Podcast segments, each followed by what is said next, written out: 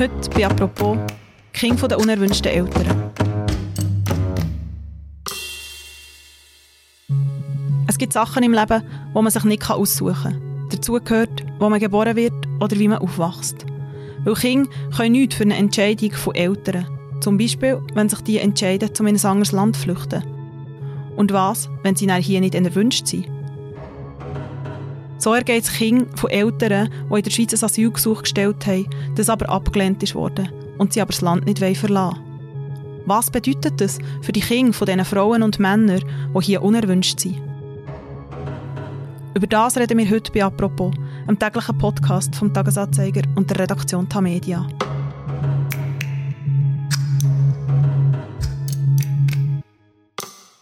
Mein Name ist Annik Hosmann und ich rede heute mit Lea Stuber. Sie ist Redaktorin bei Berner Zeitung und beim Bund.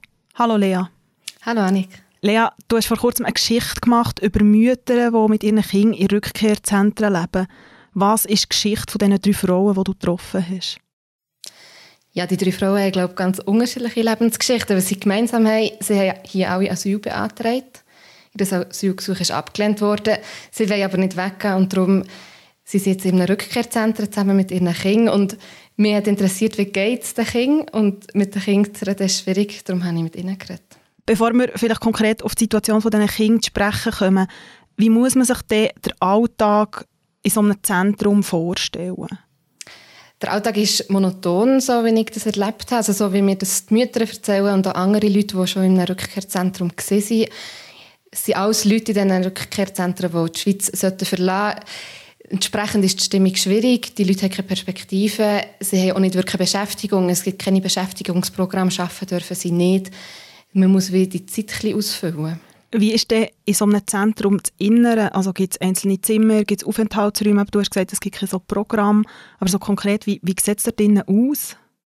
Selber bin ich leider auch noch nie in einem gesehen, aber was ich gehört habe, es gibt Zimmer. Wenn man mit einer Familie dort lebt, mit Kindern, hat man zusammen ein Zimmer und sonst Einzelpersonen teilen sich Zimmer. Es gibt Gemeinschaftsküchen, wo man sich oder Herd teilt, Kühlschrank. Und sonst ähm, ja, gibt es nicht mega viele Sachen. Vielleicht zum Verständnis oder zum das einordnen, wie viele Rückkehrzentren gibt es denn überhaupt in der Schweiz und wie viele Menschen leben dort aktuell? Wie viele Rückkehrzentren es in der ganzen Schweiz gibt, das kann ich nicht sagen, weil das ist kantonal geregelt, das machen nicht alle Kantone gleich. Es gibt auch Kantone ohne Rückkehrzentren, die das anders organisieren. Im Kanton Bern gibt es sechs Rückkehrzentren. Und Zahlen im Kanton Bern leben 655 Menschen vor Nothilfe. Und wenn man die ganze Schweiz anschaut, dort sind es 3200 Menschen. Du hast jetzt gesagt, Nothilfe, wir haben vorher von Rückkehrzentren geredet. Inwiefern hängt das zusammen? Ist das immer aneinander gekoppelt? Alle Menschen, die in einem Rückkehrzentrum leben, beziehen Nothilfe. Aber umgekehrt gibt es, gibt mehr Leute, die Nothilfe beziehen, als solche, die in einem Rückkehrzentrum leben. Weil Beispiel Kanton Bern kann man auch, wenn man Nothilfe bezieht, statt in einem Rückkehrzentrum in privater Unterbringung leben, heisst es, und dann wohnt man in der Wohnung. Und die Nothilfe ist, weil du vorher wie gesagt hast, die Personen können im Rückkehrzentrum nicht arbeiten, dass sie überhaupt überleben können. Genau, ja, es ist einfach schlicht ihr Einkommen, dass sie können Essen kaufen, Kleider, was es so braucht, aber es, eben, 8 Franken können wir selber rechnen, da kommt man nicht weit. Du hast jetzt vorher gesagt, wie viele Personen insgesamt im Kanton Bern in einem Rückkehrzentrum leben. Wie viele von denen sind denn Kinder? Es sind 101 Kinder und Jugendliche, also alle unter 18 und in der ganzen Schweiz sind es 600. Mit diesen drei Frauen, die du geredet hast, die haben alle selber Kinder. Wie wachsen denn die Kinder auf? das ist eine grosse Frage. Es gibt ganz viele verschiedene Aspekte. Wenn man jetzt anfängt, rein räumlich, es ist sehr eng. Es gibt für die Kinder wenig Privatsphäre. Es klingt eigentlich ein komisch, aber auch als Kind mit mehr vielleicht mal Ruhe vom Vater oder von der Mutter. Jetzt die drei Mütter, mit denen ich geredet habe, die leben alle, die teilen sich ein Zimmer für die ganze Familie. Und es gibt auch schon wenig Möglichkeiten zum Spielen, wenig Spielsachen. Es ist auch schon ähm, Spielplatz oder in die Natur zu gehen, das ist ähm, einfach eher schwierig. Oder auch Beispiel Hobbys. Ähm, sobald etwas kostet, dann ist einfach klar, das liegt nicht drin. Der eine Bub, er spielt Fußball im, im Club, im Verein und das ist nur möglich, weil die Gemeinde das zahlt. Also das heisst, die Kinder warten dort oder können sie auch einen Schub besuchen? Ja, in die Schule dürfen sie. Das ist auch in der Verfassung das Recht auf Bildung, gibt es auch für sie.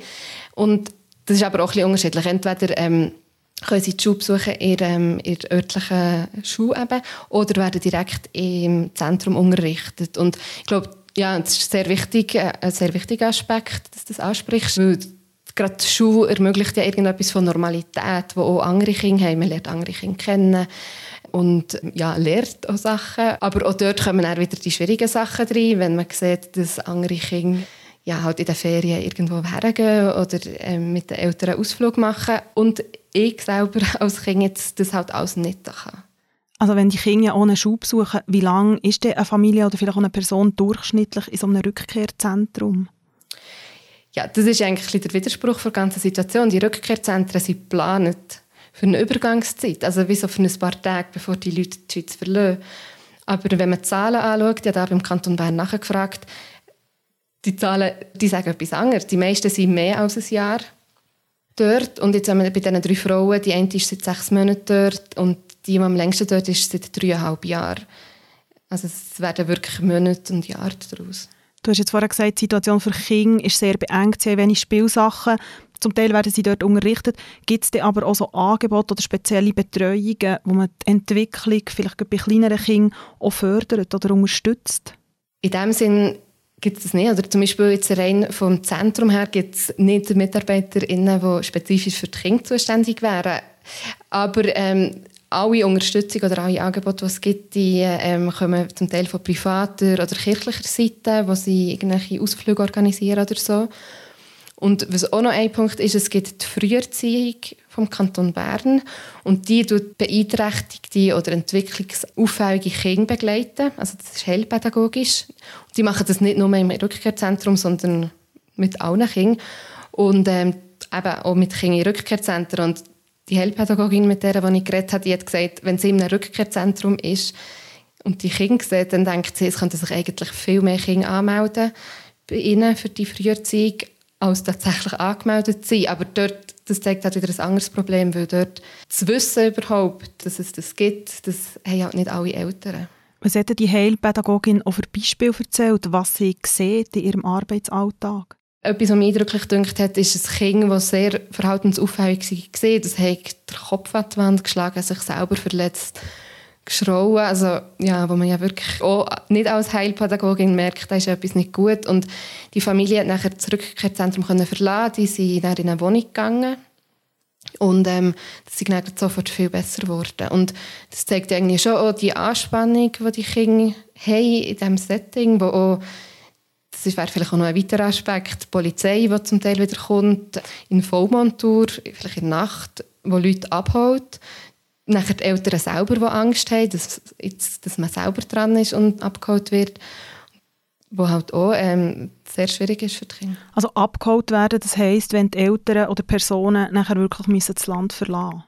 Genau, ja. Und jetzt im spezifischen Fall von diesen drei Frauen wissen halt auch sie nicht genau, wenn sie es sie treffen können. Wieso wissen sie das nicht? Also du, hast, du schreibst so in deinem Artikel, im Rückkehrzentrum ist es so, entweder verlässt man das Land freiwillig oder man stellt ein Härtefallgesuch. Haben die Frauen so Gesuch offen? Über das haben wir ehrlich gesagt nicht geredet, aber ich nehme es an nicht, weil die Hürden sind recht hoch. Man muss mindestens fünf Jahre in der Schweiz sein. Das sind nicht alle von ihnen. Und äh, zusätzlich muss die Integration fortgeschritten sein, heisst Und das Rückkehrzentrum ist ja genau nicht auf die Integration ausgelegt. Du hast vorhin die Heilpädagogin erwähnt, wo du mit ihr auch geredet hast. Sie hat etwas, was ich gefunden habe, eindrücklich gesagt, auch im Gespräch, den Kindern es immer so gut wie ihren Eltern. Was meint sie mit dem?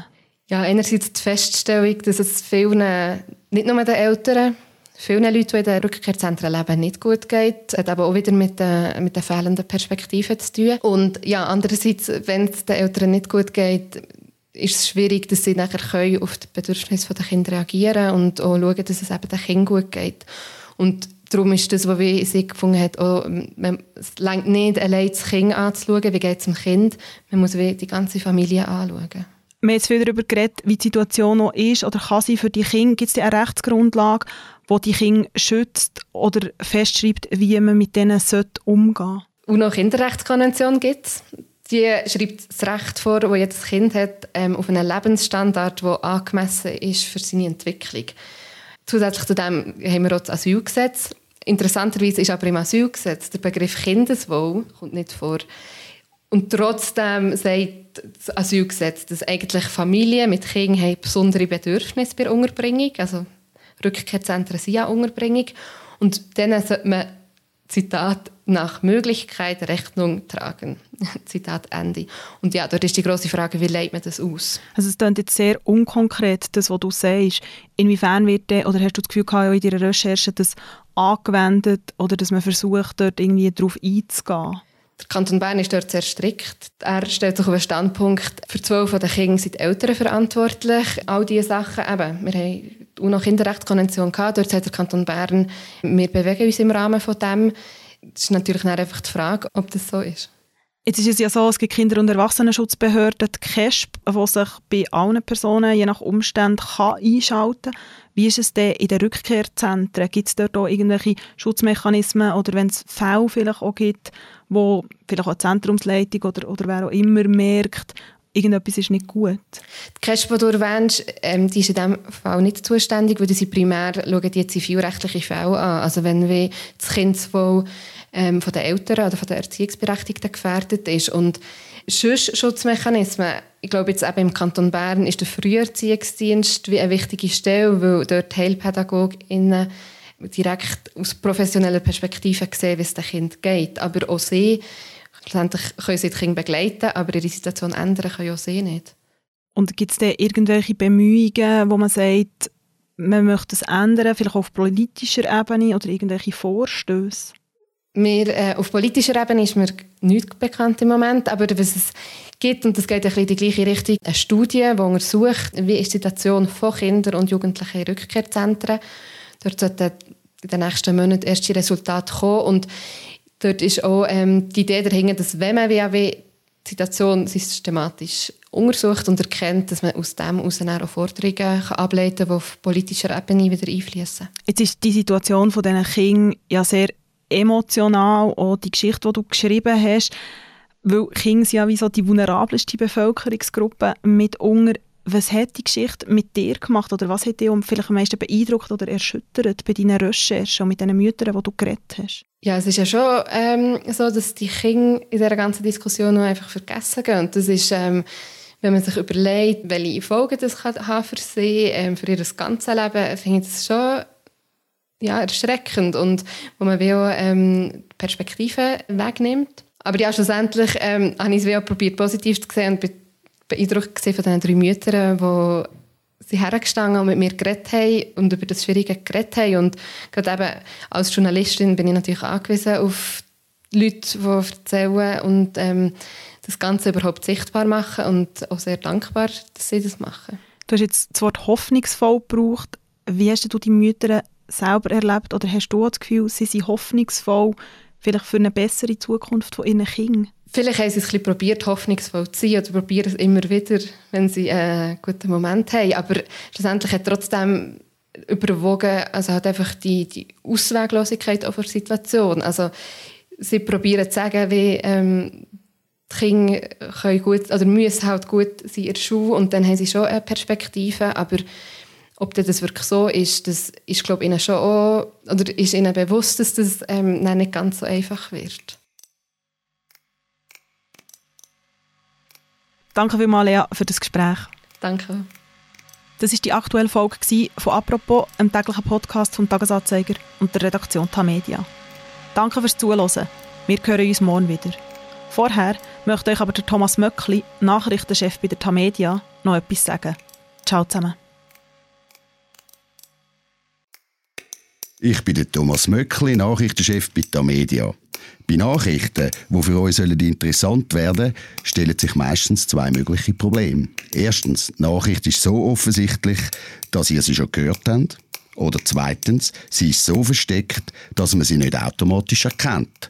In beiden Fällen muss der Nachrichtenchef Fragen stellen. Fragen zum Beispiel wie, warum ist das wichtig?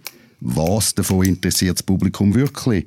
Und was wollt ihr, liebe Hörer, sonst noch wissen? Fragen stellen allein könnten wir ja schon gratis machen. Aber ohne Antworten macht das für euch alle nicht viel Sinn. Antworten suchen ist extrem aufwendig. Genau das könnt ihr unterstützen mit einem Abo via tagiabo.ch.